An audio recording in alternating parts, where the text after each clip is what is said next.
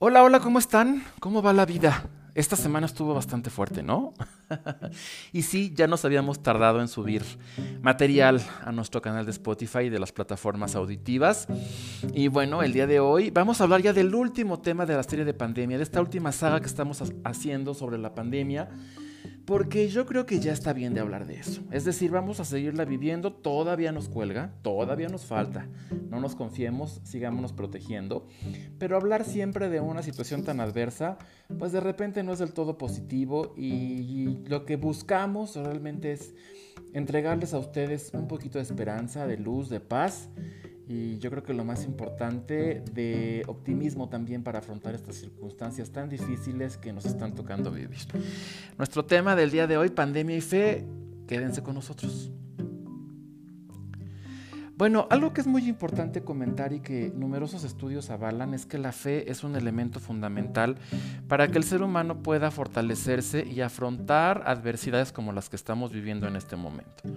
Como ya lo comentaba yo al inicio de este podcast, esta semana sufrimos y vivimos, por lo menos los que radicamos en el centro del país, un fenómeno sísmico otra vez que nos dejó paralizados por algunos momentos.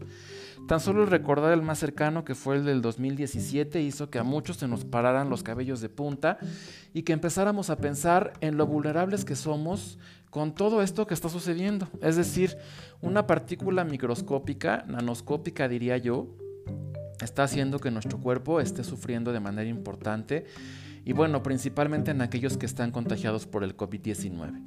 Y ahora un eh, fenómeno eh, sísmico, un terremoto de aproximadamente entre 7.1 y 7.5 grados, pues también hizo que esta semana pensáramos, insisto, en lo pues vulnerables y en lo volátiles que somos como seres humanos, es decir, hoy estamos y mañana quién sabe.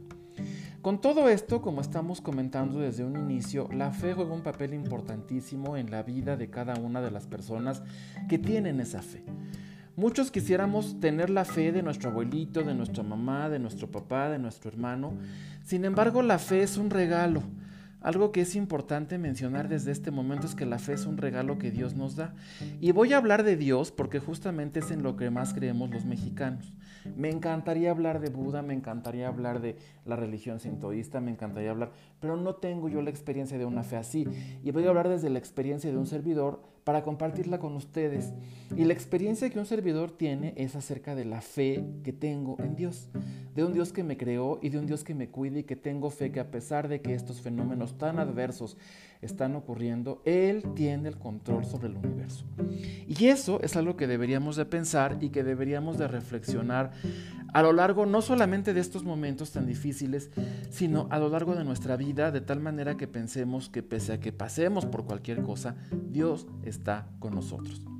Hay un autor que me encanta muchísimo leer que dice, no porque sientas que Dios no está contigo, Él no está a tu lado, Él no se encuentra a tu lado.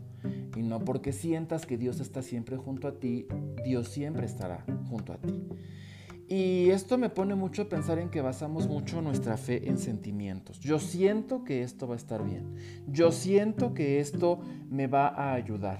Yo siento, y bueno, los sentimientos, déjenme comentarles, mis queridos radioescuchas y amigos, que son elementos emocionales sumamente volátiles también. Es decir, hoy siento bonito y mañana o pasado, o incluso dentro de una hora ya no puedo sentir esto.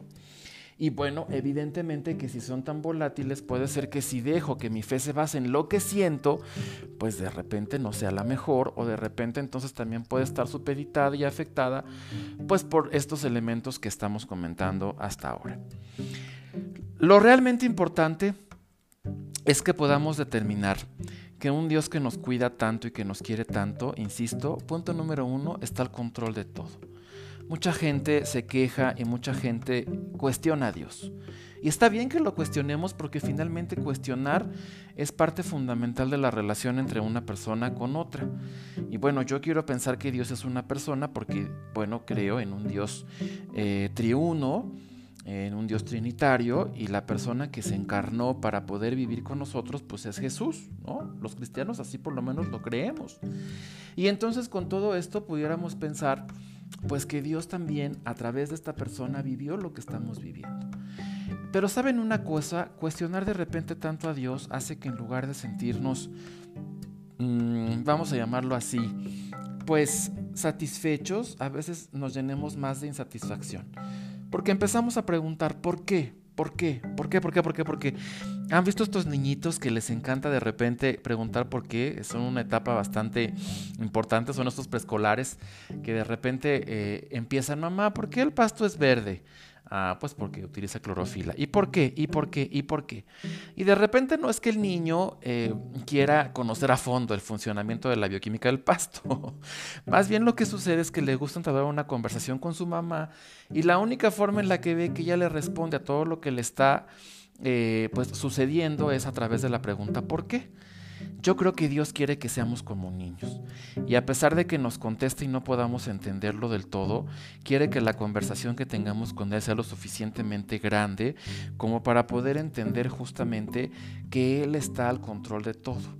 Así como ese niño sabe que eh, cualquier cosa que le pase puede recurrir a su mamá y abrazarla fuertemente, eh, y bueno, no encontrar una explicación, sino más bien un consuelo y, y, un abrigo y una forma segura de estar.